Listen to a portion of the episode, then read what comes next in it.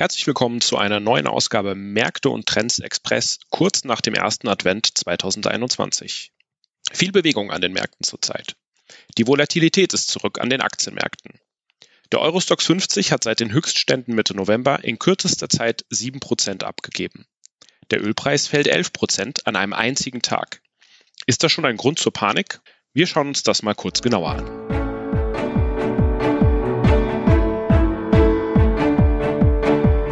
Märkte und Trends. Erfolgreich investieren und verstehen, was die Kapitalmärkte bewegt. Ein Podcast der MEAG mit Dr. Andreas Janoschek und Jörg Graf.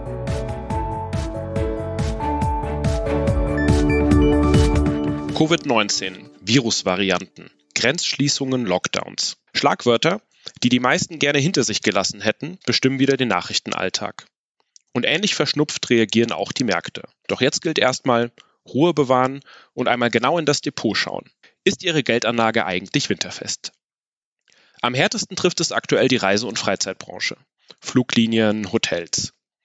Der Sektor hatte sich gerade erst wieder erholt und erleidet nun einen schweren Rückschlag. Der Stock 600 Travel and Leisure Index verhielt sich letzte Woche ziemlich exakt wie in der letzten Februarwoche 2020. Er korrigierte um knapp 20 Prozent. Erst im März 2020, also mit den ersten Lockdowns in Europa, fand die Talfahrt ein Ende. Bis dahin hatte sich der Wert der Aktien im Reise- und Tourismussektor im Schnitt mehr als halbiert. Wiederholt sich nun die Geschichte?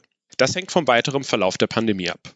Einige Unternehmen könnte ein erneuter monatelang anhaltender Lockdown in ernsthafte wirtschaftliche Schwierigkeiten bringen. Staatshilfen stehen nicht im unendlichen Maße zur Verfügung und ob eine Regierung unter der Beteiligung der Grünen sich für Fluglinien und Kreuzfahrtunternehmen einsetzt, ist zumindest fraglich.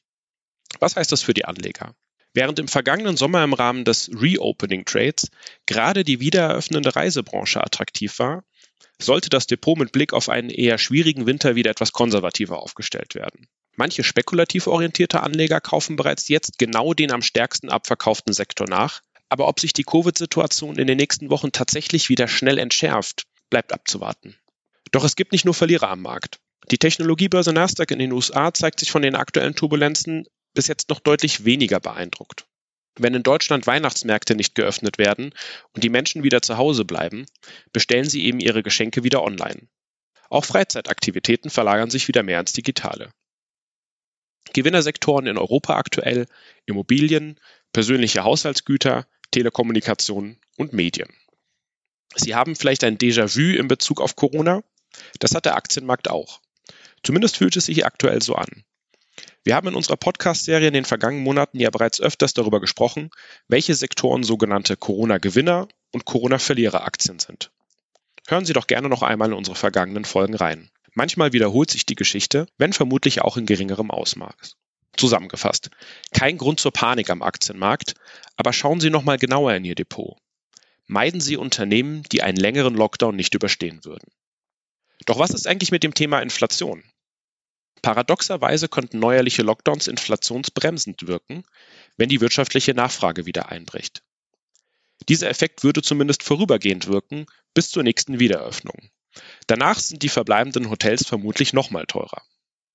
Auch am Ölpreis kann man dies ganz gut verfolgen. Das Thema Inflation bleibt also spannend. Und die neue Bundesregierung bietet viele Investitionsmöglichkeiten für 2022. Das schauen wir uns in den nächsten Ausgaben noch ausführlicher an. Soweit unser heutiges Express-Update. Bleiben Sie gesund und kommen Sie gut in den Dezember.